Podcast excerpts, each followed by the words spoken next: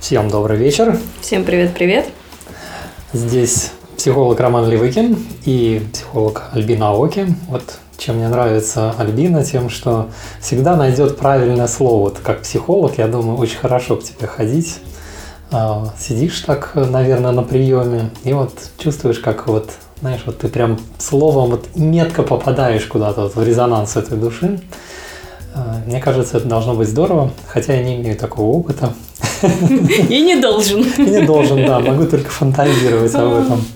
Слушай, ну, как минимум, уже не фантазия. Сегодняшняя наша с тобой тема, которую я предложила, это сверхчувствительные люди. Тоже, мне кажется, метко а, попадет в душу многим с точки зрения того, что за сегодняшний день у меня уже есть э, несколько опросов на разных площадках, в Инстаграм и в Телеграм, и среди моих подписчиков большинство а, проголосовали за то, что они считают, что они сверхчувствительные люди.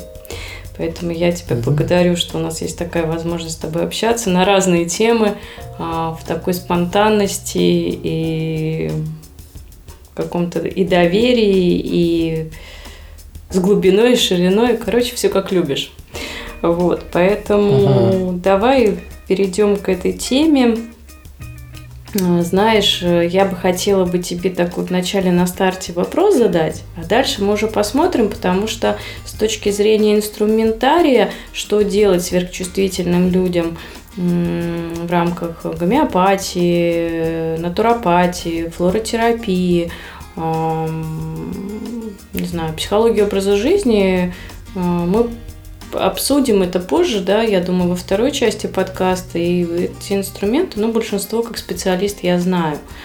А вот э, именно истоки вот того, что э, людей как-то так складывается, да, что не то чтобы разделяют, но обособляют, если можно так сказать, обособливают, да, а, как сверхчувствительными, что... И вот мой вопрос. А, что первично, курица или яйцо?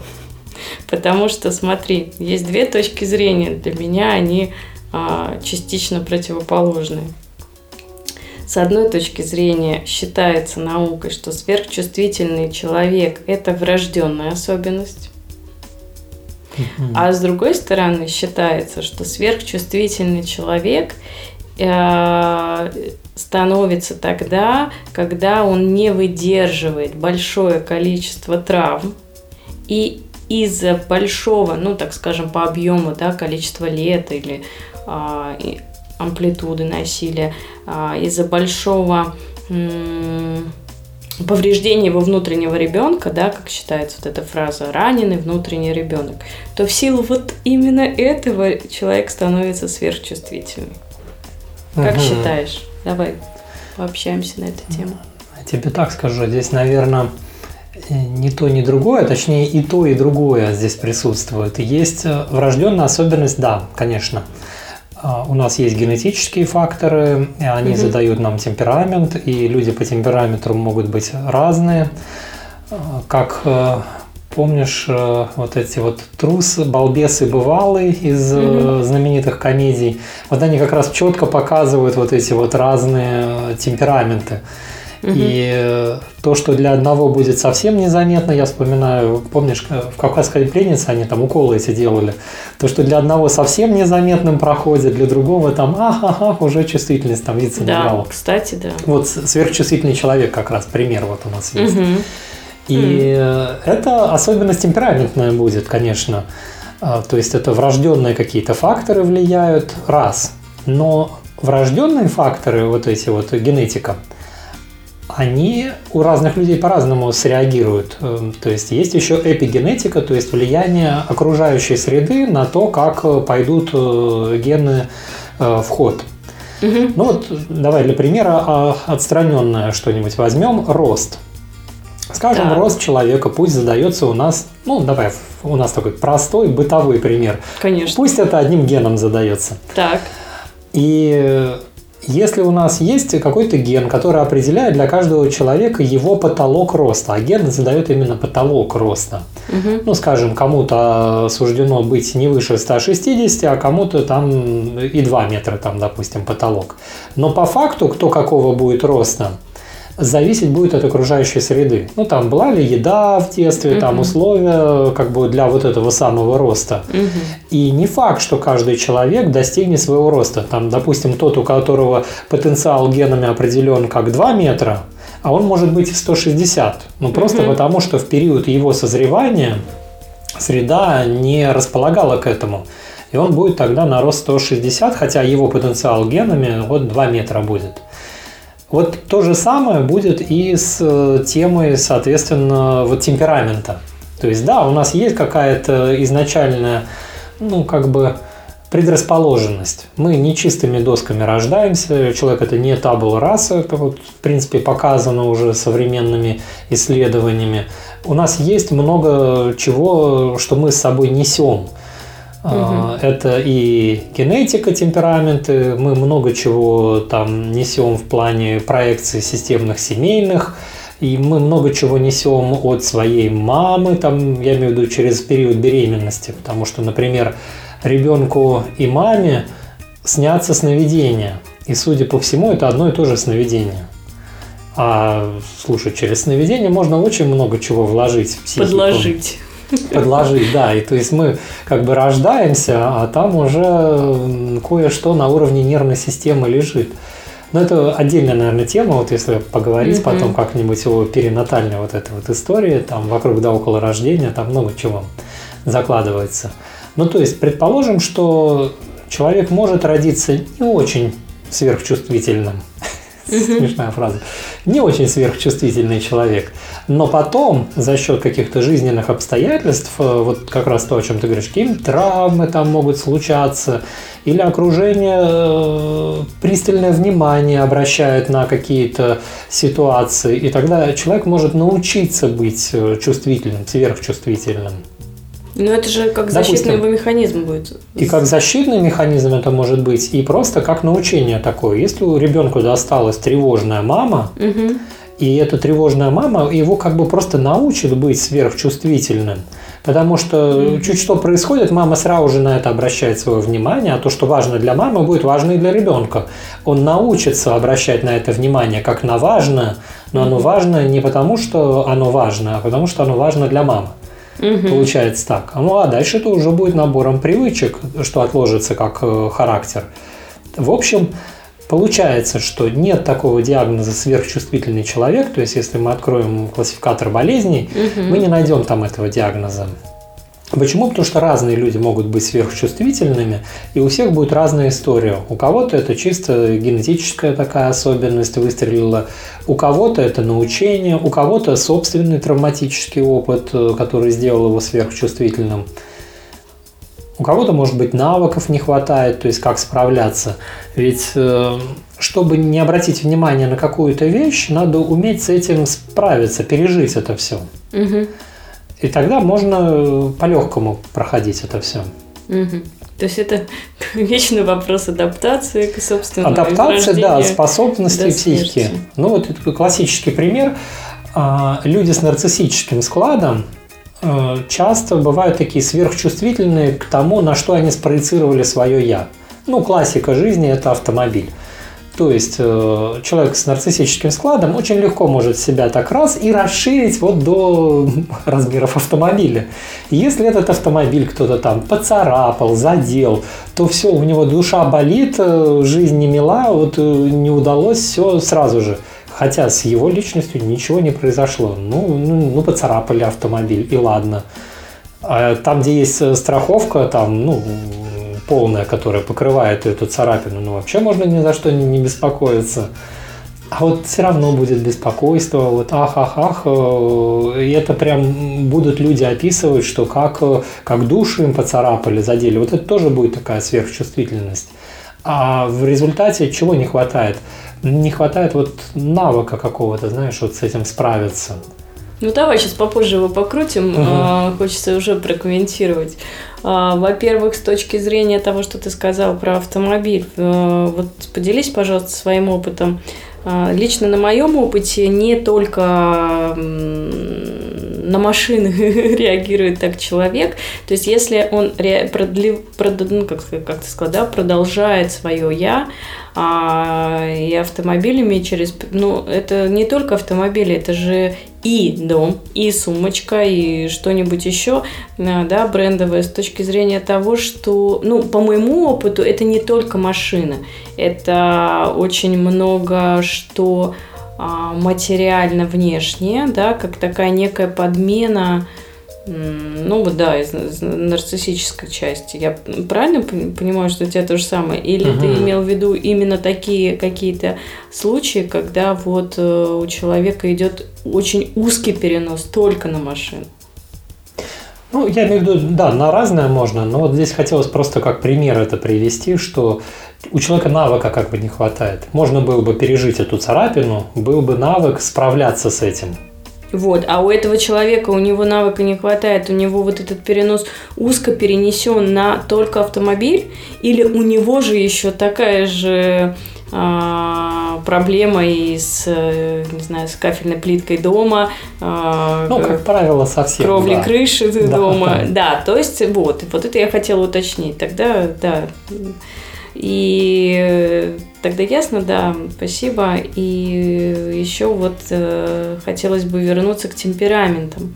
Тоже интересно, вот по моим наблюдениям, знаешь, есть люди, которые все-таки по темпераментам скачут в течение жизни. Хотя считается, что темперамент это врожденная история, что у нас э, темперамент уже вот с каким родился, с таким и пригодился, да, и очень много на рынке вот э, таких разных э, информационных образовательных проектов в виде книг или курсов, да, узнай свой темперамент, в отношениях темперамент должен быть противоположный партнера, вот эта вся история. Как ты думаешь, темпераменты, они э, врожденные или они э, меняются в течение жизни? Ну, постоянные или изменчивые? Я, я бы так сказал. Давай. Вот такая моя мысля.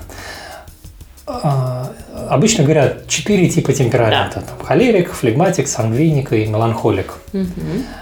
На самом деле это слишком такие узкие рамки. Давайте всех людей поделим на четыре категории.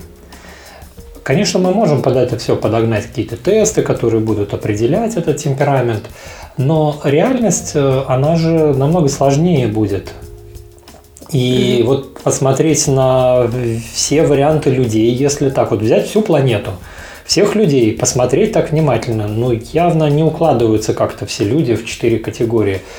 И я бы так тогда говорил бы, что есть какие-то вот те самые генетические особенности, гены, и дальше есть уже варианты среды, которые влияют на то, каким именно образом будут э, те или иные там гены э, действовать и как все это уже пойдет. То есть здесь многое будет зависеть от культуры, от среды, и она будет влиять. И многие наши какие-то реакции, они кодируются не одним, а двумя, тремя, пятью, десятками генов. То есть э, это все очень-очень сложно устроено. Я думаю так. А, человек может демонстрировать особенности какого-то темперамента, там, допустим, в детстве, а во взрослой жизни это могут быть другие особенности темпераментные. Почему? Потому что он в другой среде оказался, в другой ситуации, которая по-другому раскрывает его индивидуальную особенность там, комбинации генов, какая есть. Тот же там тестостерон обычно принято связывать с конкуренцией, с э, там, властью, силой. То есть, вот чем с больше качалкой. тестостерона, да, тем ближе ты к качалке, к стадиону и готов побеждать на соревнованиях. А тот же тестостерон может влиять на усиление каких-то, наоборот, черт, там, вроде там, доброжелательности, уступчивости там, и так далее. Почему? Потому что научение играет, и в зависимости тестостерон будет э, тогда связан с тем, э, что считать в данной ситуации успешным поведением. То есть э, есть очень многое в плане зависимости от среды. И я тогда так бы вот и смотрел, так и рассматривал бы. Темперамент – это вот какие-то наши базовые задатки вот на уровне там генов, а как это будет раскрываться и в какой момент, э, это уже будет зависеть от влияния окружающей среды, от знаний, от нашей картины мира, от ситуации, отношений и так далее, и так далее, и так далее. Поэтому я думаю, что да, вот стоит так сказать. Угу. Пусть он меняется при жизни. Ну, у меня есть несколько кейсов, э, что люди при длительной терапии менялись из холериков больше в сторону флегматика, потому что э, вот, э, вот это состояние тревожности и пожара бытового да, в доме у человека ну, в силу каких-то уже обстоятельств менялось, уходило, и все стало спокойнее, человек был спокойней. Но считается, что по скорости реакции, да, а, темпераменты разные и по глубине.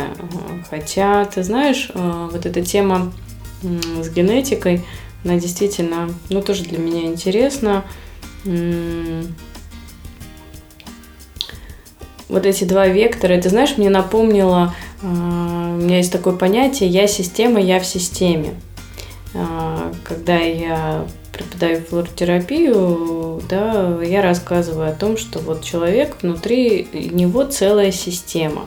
Ну, вообще систем, конечно же, много, и медицинское образование, да, оно мне вот это, конечно, привило, что как же так в теле человека есть вот такая, такая, такая система, да, вот как, вот как, и кровеносная, и лимфатическая, ну вот все соединяется, и все это в одном. А в психике, на мой взгляд, у человека в внутреннем мире, в бессознательном примерно то же самое, только еще более закодированное и неочевидное. И мы не можем это как-то прогнозировать, но мы можем за этим идти и наблюдать это. Это внутренняя система человека. А еще человек в системе, да, и в системе а, всего, от семьи до профессиональных каких-то систем, да, сотрудников, э, и можно дойти до макроэкономики, государства, и это все тоже система. Но э, когда мы э, со своей системой ходим, да, вот в большой системе, а есть же два одинаковых разнонаправленных вектора системы бессозна... ну, не бессознательно, неправильно сказала, сама система, да, она всегда стремится а, к нулю, к пассиву ничего не менять, да, к стагнации с одной стороны, а с другой стороны она вечно хочет развития. И вот э, то, что ты говорил про рост, да, про ген, например, да, э, утрируя, что один ген, э, один фактор, фактор роста, э, есть потенциал и есть реальная э, скорость развития и какие-то вехи этого развития.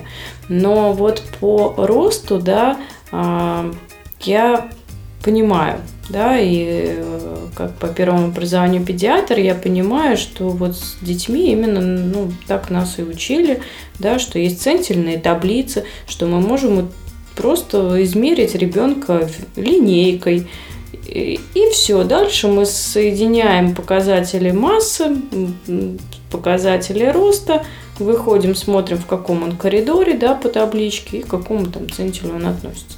И дальше мы пишем, да, заключение. Ребенок mm. здоров или, или где-то уже на, на границе, да, соответствия вот этих показателей возраста и роста. Дальше мы уже его отправляем вплоть до рентгена, да, например, кисти, потому что э, по а, сейчас думаю, как сказать.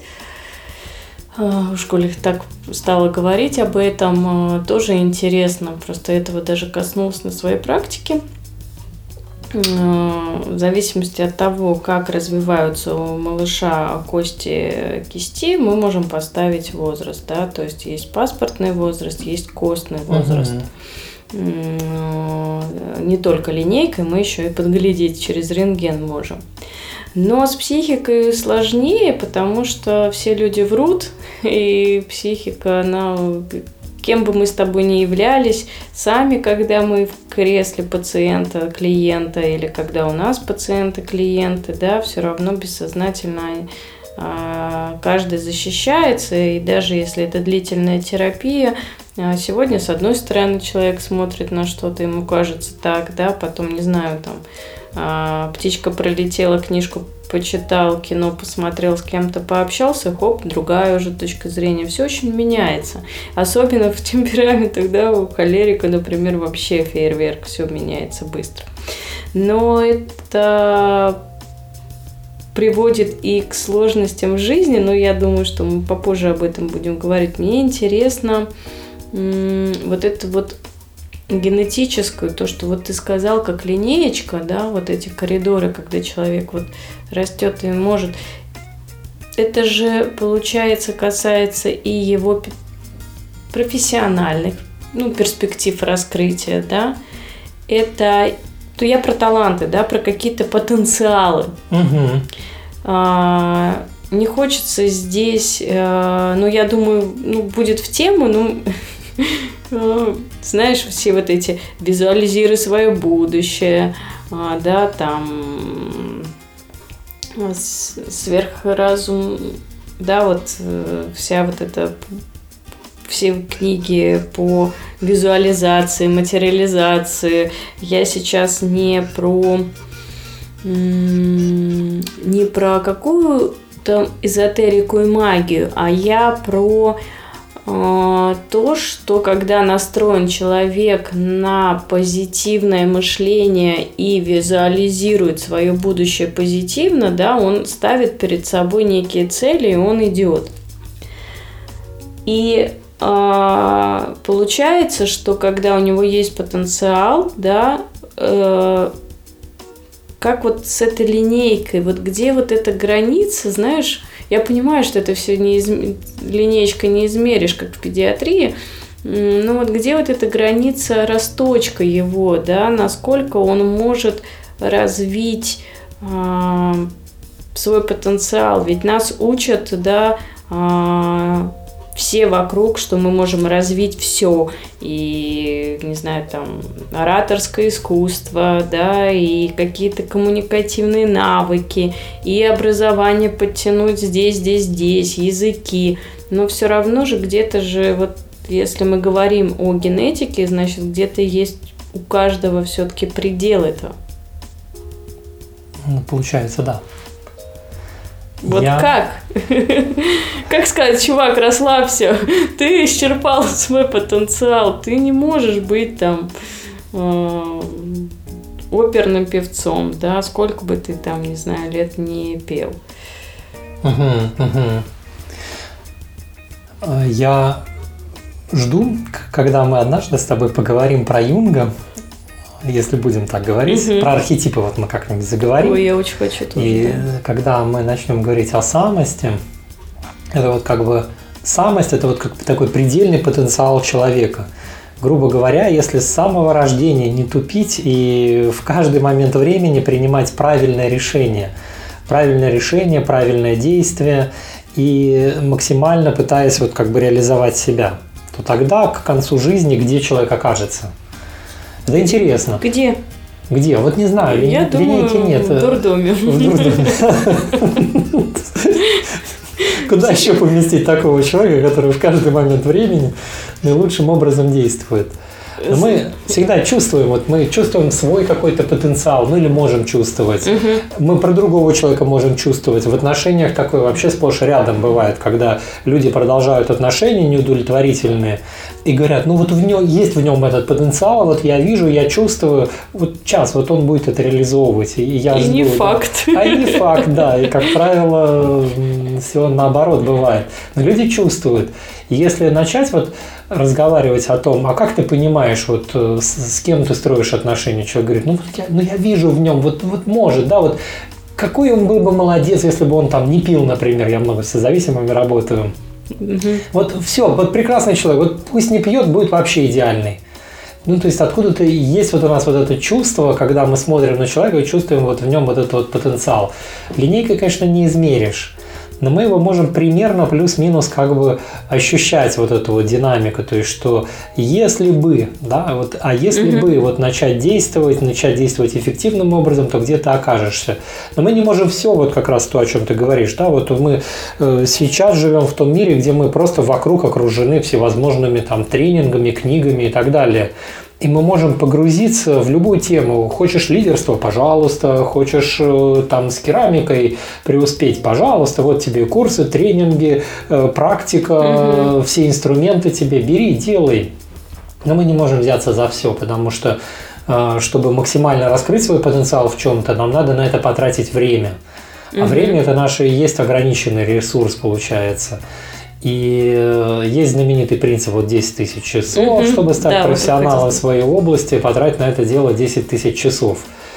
О, окей. А дальше выясняется, что надо не просто отсидеть эти 10 тысяч часов, э, а надо еще правильным образом э, действовать в эти 10 тысяч часов. Там надо сделать много... выводы, получается. Сделать выводы, да. Надо много с ошибками сталкиваться, делать выводы из этих ошибок, исправлять эти ошибки, и тогда ты будешь действовать, продвигаться. То есть, ну, это очень тяжело. То есть, э, допустим, если я сегодня буду бегать э, каждый день по одному часу, то тогда я примерно, если грубо посчитать, через 30 лет э, наработаю эти самые 10 тысяч часов и выиграю Олимпиаду. Нет, так не сработает.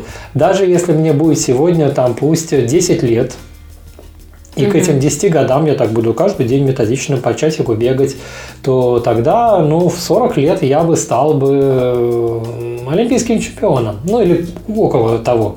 Нет. Потому что надо не просто пробегать это время, а надо совершать вот эти принципиальные усилия. Э, то есть э, стараться совершать ошибки, исправлять эти ошибки. Плюс поправку на возраст тоже делаем. То есть, да, mm-hmm. если мы говорим о таких вещах, как э, бег, то крути не крути, а возможности организма на пике будут в районе там плюс-минус 20 лет а в 30 уже поздновато, да, и пора выходить уже из спорта. Ну, что и делают профессиональные спортсмены.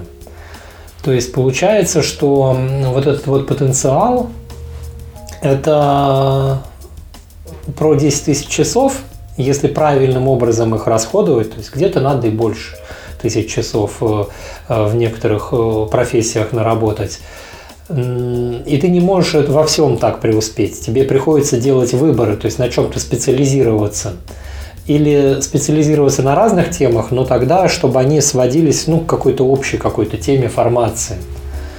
Угу. То есть это мы уже так плавненько по, ну, реализа... по реализации. Да, Не-не-не, сейчас, сейчас по... завернем, завернем. Да. Я заверну сейчас к сверхчувствительности. Почему? Потому что сильной точкой было, это вот как ты сказал сегодня в самом начале, да, что я могу, как ты сказал, выстрелить каким-то словосочетанием, да, словом. Вот это слово сегодня выстрелило, да, а, на мой взгляд, так получилось все же рулит нами бессознательно, поэтому бессознательно сказала про дурдом. Я хочу раскрыть этот смы- э, смысл, да, почему я так сказала. А, наверное, искренне и честно скажу, а, как сказать, в наше интервью принесу, да, то, что сегодня было в моей э, личной жизни. Я э, коснулась э, некой книги читала про психоанализ и гомеопатию.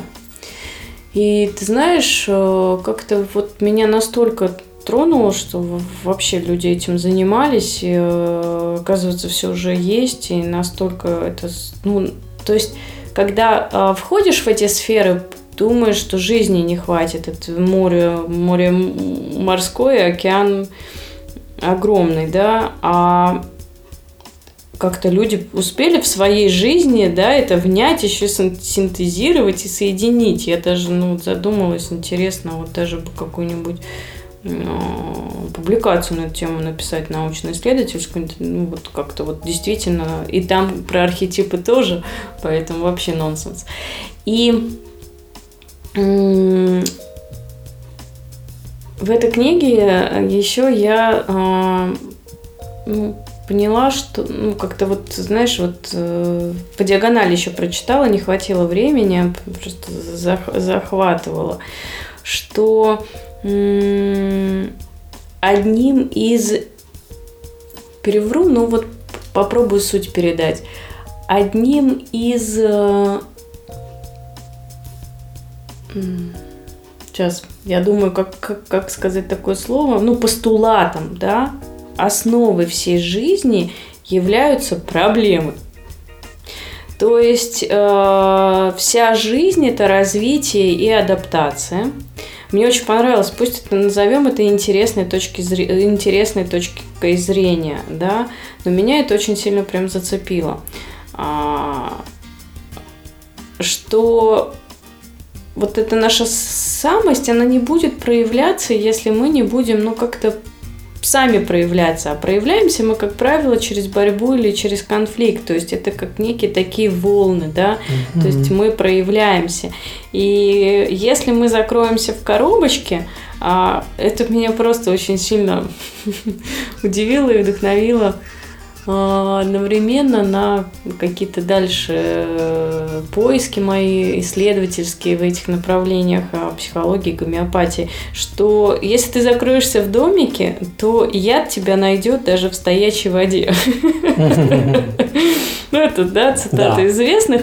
И я такая, опа, все понятно, да, то есть, ну, в любом случае, вот э, тут даже, тут даже, знаешь, не смерть как факт, э, да, деградация страшны, но здесь как будто вот, э, как я говорю, выбор без выбора, хотя считают, да, все, ну, многие, многие, многие считают, что выбор есть всегда, да, но здесь вот как будто вот все родился и куда хочешь иди, но должен, ну, как-то пригодился, да.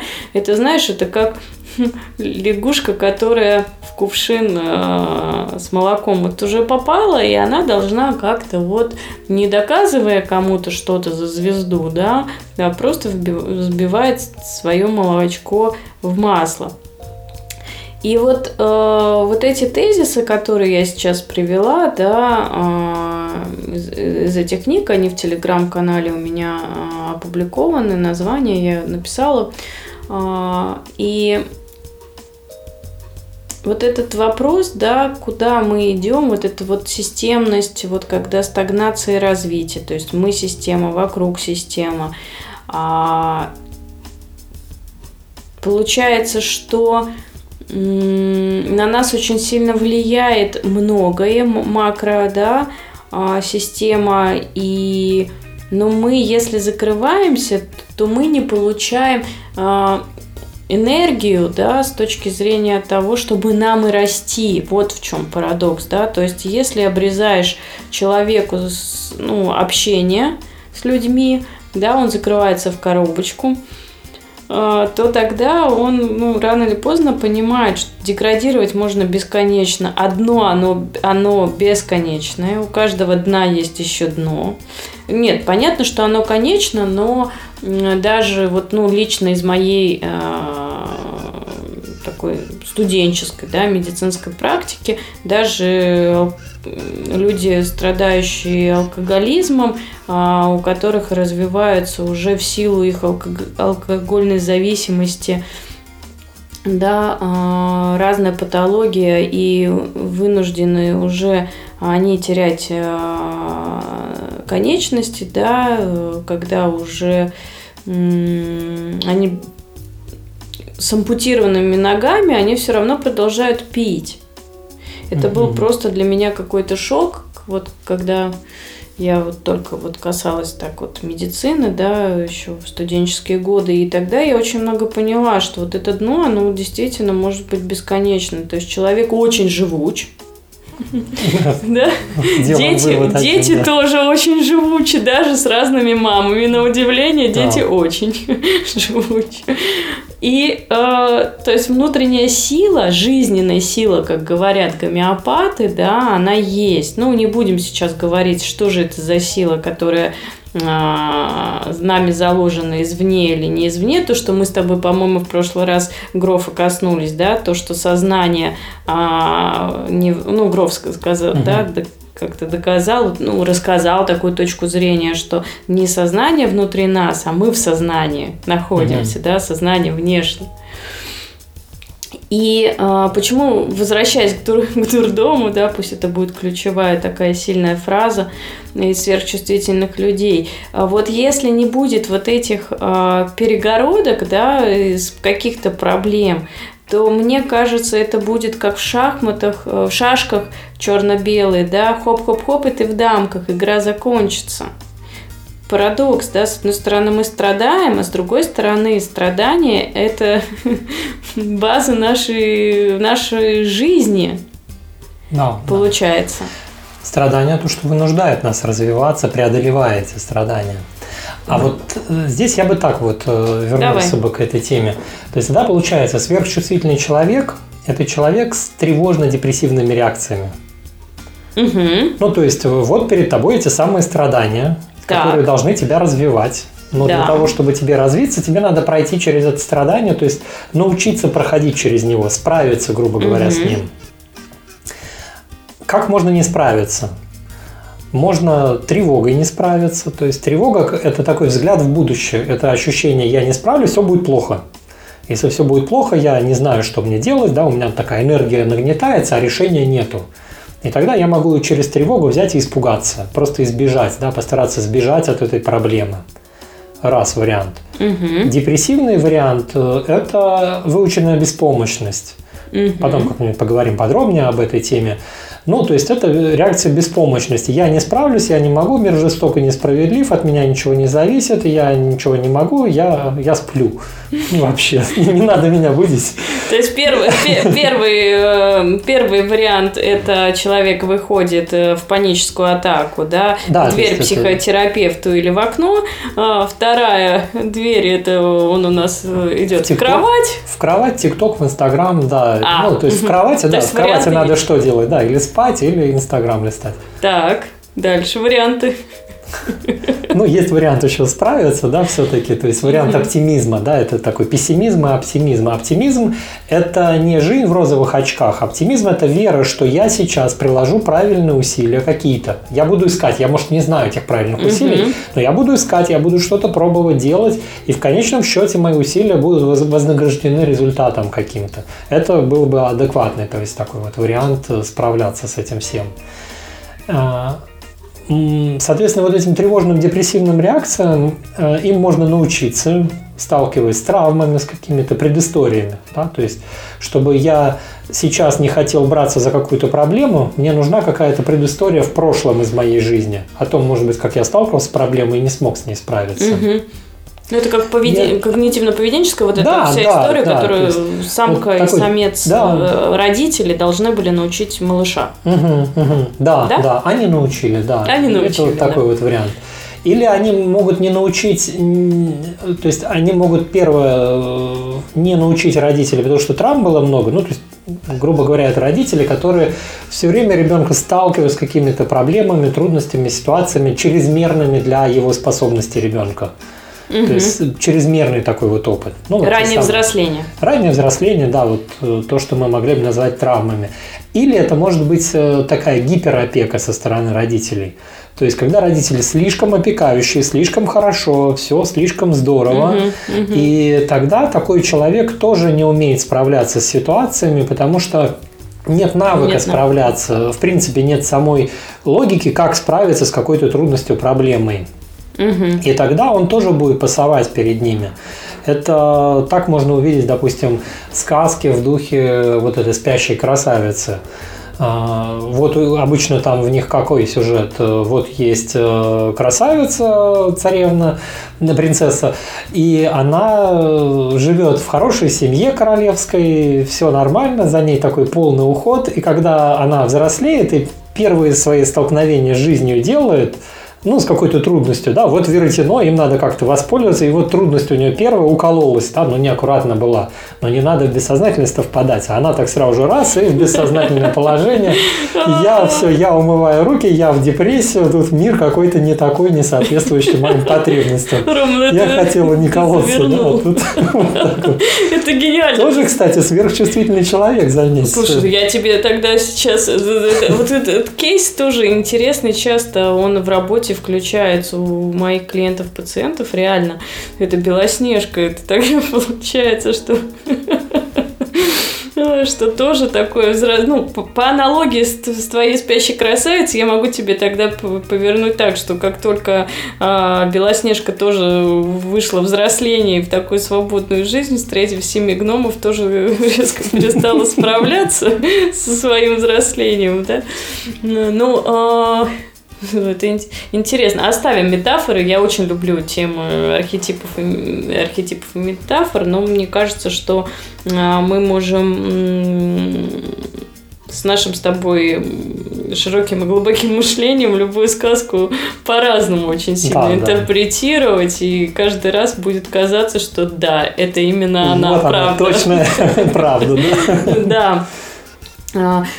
Возвращаясь, да, вот э, к твоим последним тезисам до сказки, получается, что мы как клиента пациента, человека сверхчувствительного, можем сразу предупредить о том, что Слушай, ну вот э, две двери у тебя а, может оказаться тревожная, депрессивная, да, тревожная. Ну вот смотри, а, дальше стратегии такие. А, раскачиваешь кукушку, тревожишься, паническая атака, здравствуйте, а дальше как тебе повезет и еще в каком социальном, на каком социальном уровне ты находишься, да.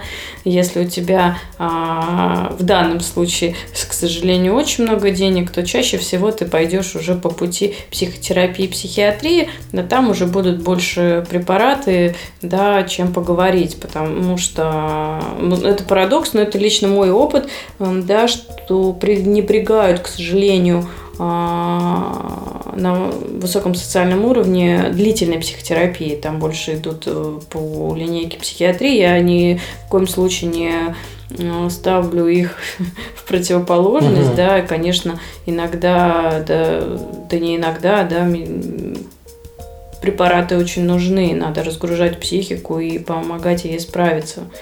Но в любом случае, дурдом все-таки из дверь, видишь, мы нашли эту дверь, да, а, раз. А дальше, ну, выйти в окно на тревожности тоже, это тоже риск, это тоже человеку можно как горизонт, да, такой обговорить. Ну, и, в принципе, собственно, что мы сейчас с тобой и делаем. Другая дверь депрессивная, это вот, здравствуйте, алкоголь, а, ну, может быть, пьянки, гулянки, рок-н-ролл, наркота, да, все в кавычках, а, мелодрамы, заедания, э, пищевое уже там, угу. нарушение поведения, да, вот это кроватно-депрессивное, тиктоковое времяпрепровождение.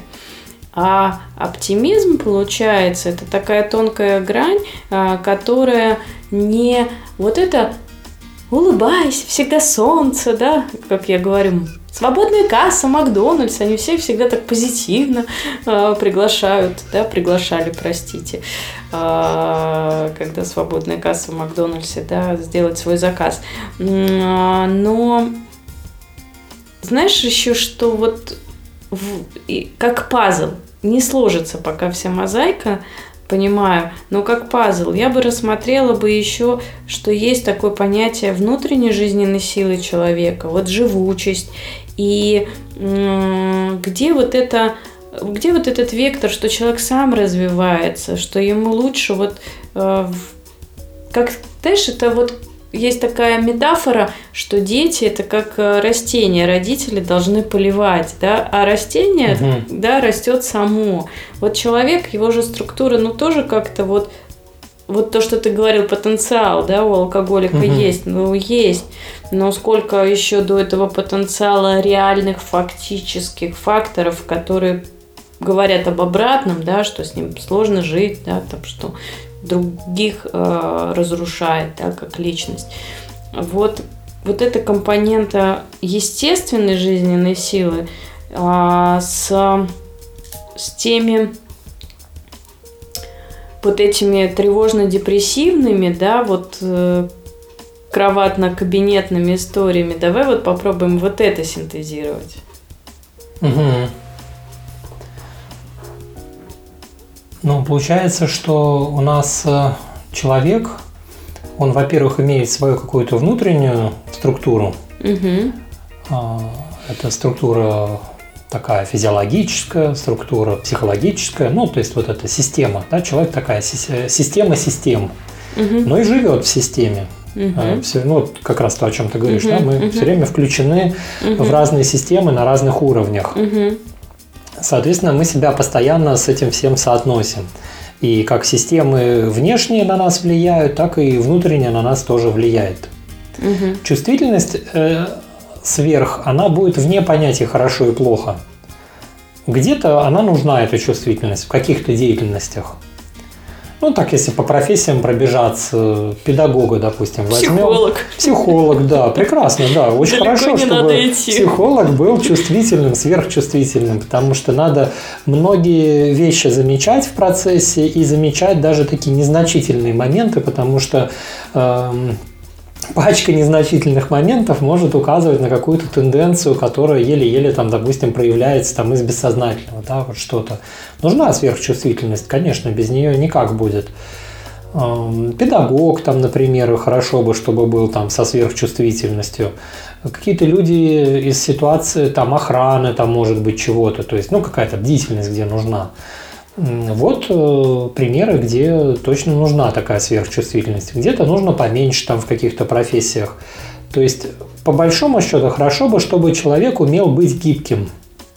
Чтобы он со своей сверхчувствительностью мог реализоваться там, где она нужна, и мог с ней справиться, приглушить как бы ее там, где она неуместна. Знаешь, как ручки громкости вот на каких-то, ну не знаю, там на аудиотехнике. А, то есть ручкой чувствительности. Вот мы сейчас перед тобой, э, в смысле с тобой перед тем, как начать записывать все, да, вот я крутил тут ручки чувствительности, собственно, они называются на Микрофон. диктофоне, да, у микрофона, чтобы настроить, вот что будет ловить микрофон, а что не будет.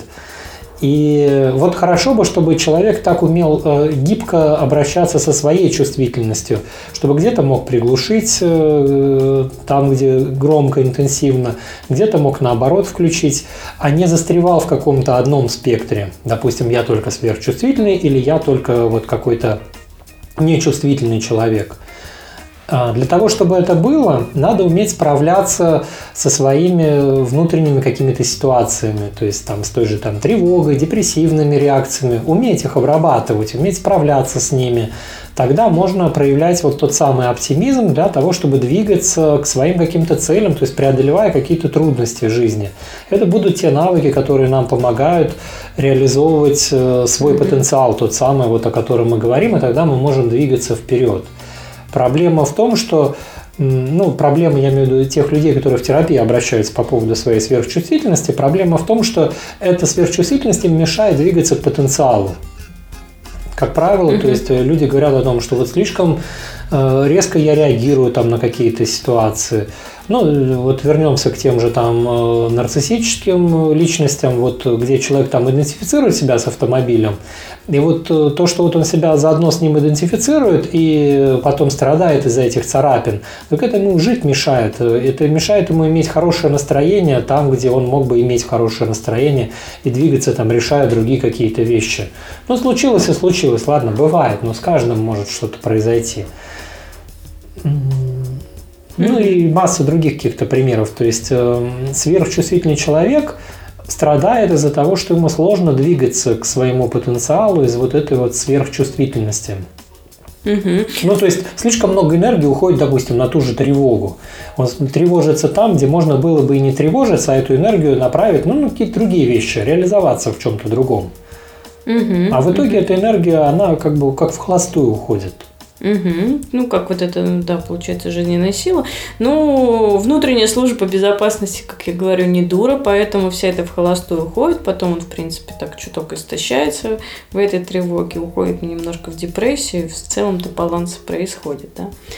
Так же, как и из депрессии человек выходит э, только через агрессию, да, естественным вот таким но интересно то, что вот, по-моему, мы в прошлый раз тоже говорили про фигуру и фон, и здесь тоже, да, когда человек понимает, что все-таки он фигура, а фон это вот сверхчувствительность, тогда да, тогда ему как бы хватает вот этого, а, даже я не знаю, мышления, да, повернуть немножко э, фокус внимания на то, что это его э,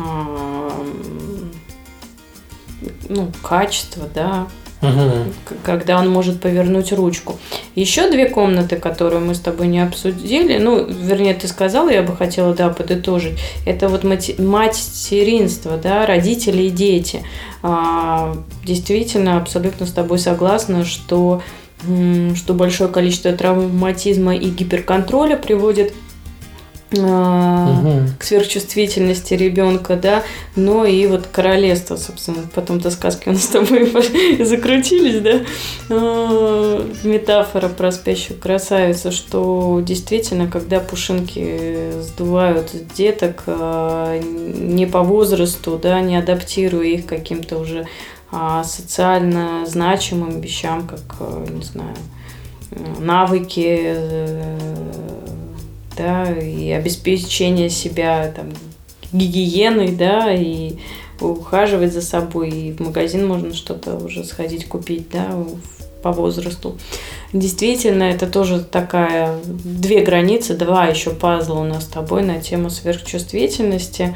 Да, да, хорошо, но вот это вот просто горячий материал сегодня у нас с тобой складывается, угу. да, потому что это тема, которую я буду изучать еще в ближайшее время, вот как-то погружаюсь сейчас в нее, а, так как вот и подписчики в большинстве случаев сверхчувствительные люди, и вообще гомеопатия, флоротерапия, она тоже очень работает быстро у сверхчувствительных людей. И по, по поводу инструментов а, со своей стороны, как специалист, могу точно сказать, что никакие высокие потенции э, из гомеопатических препаратов а, таким людям нельзя. Мы не можем никогда спрогнозировать, как человек справится с такой нагрузкой. Вот, конечно же, прекрасно заходят соли, а, соли Шуслера с точки зрения структуризации. Даже, я бы сказала, мышления, но ни в коем случае сейчас я не делаю никаких медицинских назначений, психологических назначений, да, у нас с тобой просто диалог, uh-huh, это uh-huh кто нас будет слушать, если это вам как-то откликается, и это проконсультируйтесь, пожалуйста, со своим врачом. Да, со однозначно конечно. со своим специалистом. Вот. Я думаю, что если эта тема будет э, как-то дальше нашим с тобой э, подписчикам и клиентам будет интересно, мы можем продолжить да, этот подкаст. Но, наверное, из последних с моей стороны в твою сторону вопросов вот по поводу как, как, как э, психолог, как психотерапевт, тезисно можешь как-нибудь что-нибудь прокомментировать по поводу вот ребята громкость потише сделайте своей угу. сверхчувствительности, да, подраскрой немножко. Как этим поуправлять, да, получается? Угу, угу. Ну, если мы э, психотерапию оставим в стороне и э, те техники, которые там применяются, угу. Угу. то ну, ты имеешь в виду поведение, навыки, тренинги, упражнения? Ну, да, да, упражнения какие-то, да, то есть история. Э, в кабинетной истории, да, там работаю с визуализациями, там с образами, там я мог бы, конечно, там предложить бы, то есть там нужны образы из разряда походить по интересным местам, там всякий лук, гора очень хорошо подходит, ручей. Ну, то есть это образы, которые в кабинете используется угу. с терапевтом, ну, где у человека угу. там задача представить, допустим, гору, угу. он представил гору, а потом в воображении своем подняться на эту гору, то есть угу. это вот как тема такая метафора и достижения, угу. ну, там есть и психоаналитические свои темы, но, тем не менее, это дает вот эту возможность поиграться с этим и уложить внутри себя эти шаблоны, там угу. много символики, или там представить ручей вдоль него, прогуляться, и дальше можно выйти там на образы, которые сталкивают человека с конфликтом, то есть можно там взять какие-то проблемные вот те самые ситуации и с ними поработать, то есть столкнуться с теми конфликтами, которые ограничивают, угу. и разрешить эти конфликты, то есть это тоже вот возможно. Из того, что можно сделать самостоятельно, вот так вот в домашних условиях, а, Первое, наверное, стоит э, развивать наблюдательность такую к себе. Если человек оказался сверхчувствительным где-то в чем-то, то нужно первое э, остановиться в этот момент, такую паузу сделать для угу. себя и проанализировать, а какие мысли в этот момент в голове крутятся. В идеале это записать бы. Ну, такой, знаешь, э, поведенческий, чисто когнитивно-поведенческий подход, да. Э, чекап, то есть выпиши себе в дневник, что за мысли у тебя прокрутились в голове, там, я не справлюсь, я не смогу, это ужас, нас накроет сейчас вот чем-то там, вот, вот этой трудностью, проблемой а, или там я останусь в одиночестве, меня бросят, я останусь mm-hmm. без денег, там, ну, какие-то страхи будут за этим mm-hmm. стоять. Эм, потом важно в рамках этого чекапа оценить вероятность. А насколько вероятно вообще, что это произойдет? Человек тревожно обычно скажет, очень вероятно. Ну, знаешь, как в анекдоте, где у человека там спрашивают, какова вероятность, что вы встретите на улице динозавра? Ну, там говорит, ну, 50%. Он говорит, как так? Ну, либо встреча, либо не встреча. То есть mm-hmm. вот наш мозг любит такие делать ошибки вот в плане вероятностей. И если вот грубо, трезво так пооценивать, то часто э, вероятность вот этих негативных исходов, она не такая высокая, как вероятность там mm-hmm. каких-то среднепозитивных там исходов, там еще чего-то. То есть нужно себе уже в дневнике описать вот эту вот вероятность.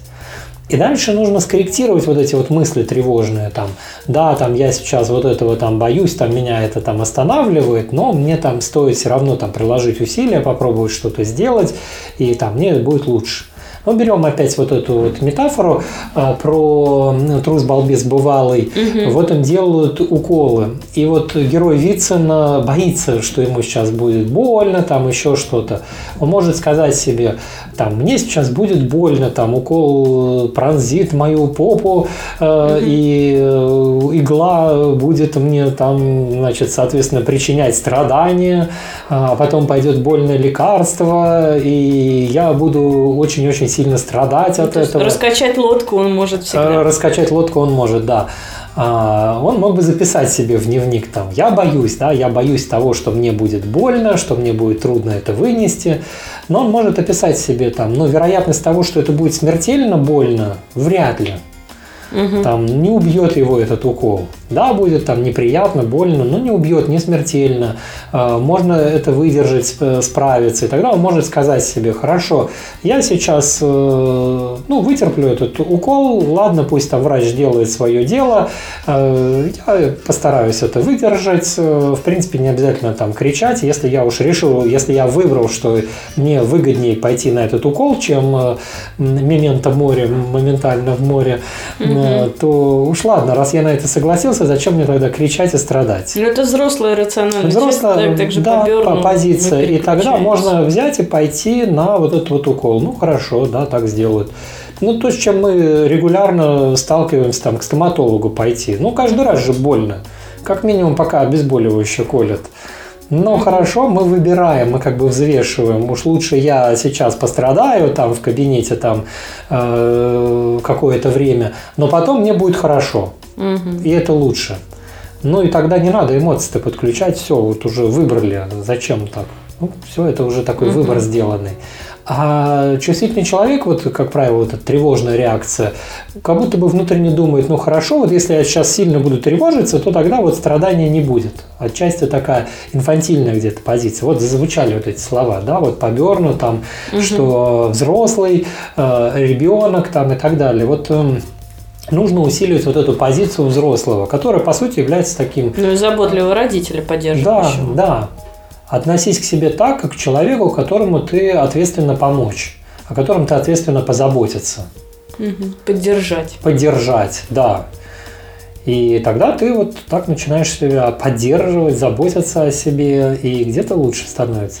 Ну, понятно, что у кого-то пойдет вот такой совет, а у кого-то нет, да, у кого-то есть угу. особенности там характера, особенности там э, жизни, которые научили другому, да, и не у всех получается заботиться о себе, Ну да, есть такие вещи, но, но надо стремиться, надо двигаться туда. Не получается самостоятельно книжки почитать дополнительно, э, не получается через книжки, но все-таки дойти до специалиста. Есть специалисты, ну, как бы, да. которые разрешают. То, что, знаешь, я сейчас ловлю себя на мысли, что я пытаюсь дать советы, как вот избежать похода к специалисту. Наверное, вот продолжая стоматологическую метафору, ну, знаешь, как пытаться дать человеку совет, ну, как бы избежать вот все-таки похода к стоматологу, mm-hmm. который является профильным специалистом. Mm-hmm. Ну, что можно сделать в домашних условиях? Ну, болит зуб, ну, поприседайте, говорят, вот 10 mm-hmm. приседаний книжку делать. почитайте. Проходит, ну, книжку почитайте, это отвлекает, в этот момент не очень чувствуешь там боль. Ну, знаете, там, если вот не помогает, да, если там все-таки что-то развивается, идите к специалисту. Специалист поможет справиться, потому что всегда есть какие-то индивидуальные такие вещи. Но это же можно а, все равно положить такую корзину раненый внутренний ребенок, да, да о чем мы да. сегодня говорили. Вот, к сожалению, это прям отдельная тема. И здесь еще одна есть тема, но я предлагаю ее вот в следующих подкастах обсудить. Это треугольник Карпмана, но не внешний, про который многие пишут, и так уже понятно в созависимых отношениях, а внутренний. Именно. Да, когда человек именно сам с собой а, по треугольничку проходит. И вот эту тему я предлагаю на следующие разы и запланировать. Да, давай возьмем, запланируем. Она вот э, в этом аспекте она очень интересна как да. раз. Спасибо, мне очень понравилось, как мы сегодня с тобой поговорили. Да, да, очень хорошо поговорили. Мне тоже понравилось, я доволен. Знаешь, ну вот э, так вот э, подытоживая, я поняла, что фишка наших подкастов, она, ну, так как у нас был прошлый пилотный, да, такой э, э, Хотя нет, пилотный у нас с тобой был на Клабхаусе, но все равно вот uh-huh. сейчас такой в записи именно пилотный в прошлый, предыдущий выпуск. И сегодня уже такой, да, когда мы попытались выдержать тему, да, хотя было очень много интересных ответвлений да, потому что то, что мы с тобой делаем, это изначально спонтанная история, мы об этом договаривались, ну, в этом-то, собственно, и, на мой взгляд, кайф есть. Но а, то, что я сейчас вынесла и принимаю это абсолютно, а, то, что наш с тобой смею предположить, что и следующие наши с тобой подкасты будут такие, знаешь, не линейные а, с методологией, да, угу. когда там диагноз такой, проверить себя вот по чекапу, сделай это, а вот если это не получается, иди в кабинет психологу, да, а у нас получается, что мы и медицину, и гомеопатию, и архетипы затронули, да, то есть подняли очень много разных каких-то, я бы сказала, словосочетаний, да, как резонанс для слушателей. А дальше уже это как живой uh-huh. материал, на мой взгляд. А дальше уже с этим материалом люди пойдут куда-то дальше, в кабинет, в книжки, а, да, а, про себя что-то новое узнали. То есть э, это про то, что а, все понятно, что ничего не понятно, но так и должно быть, потому что когда все понятно, это чаще всего расщепление. Да, ну так и есть, да. То есть вот э, как сегодня вот мы поговорили такими крупными мазками, вот Пазлы, затронули да. какие-то Хорошо. темы, пазлы, да, и дальше их можно углубляться в них, там обсуждать э, уходить в другие. Но нравится нам вот друг с другом так вот пообщаться, поговорить. Да, спасибо, Ром. Не позаписывать. Предлагаю на этом и закончить. Всех благодарю. Всем пока-пока. Ждем обратную связь. Всем пока. Там.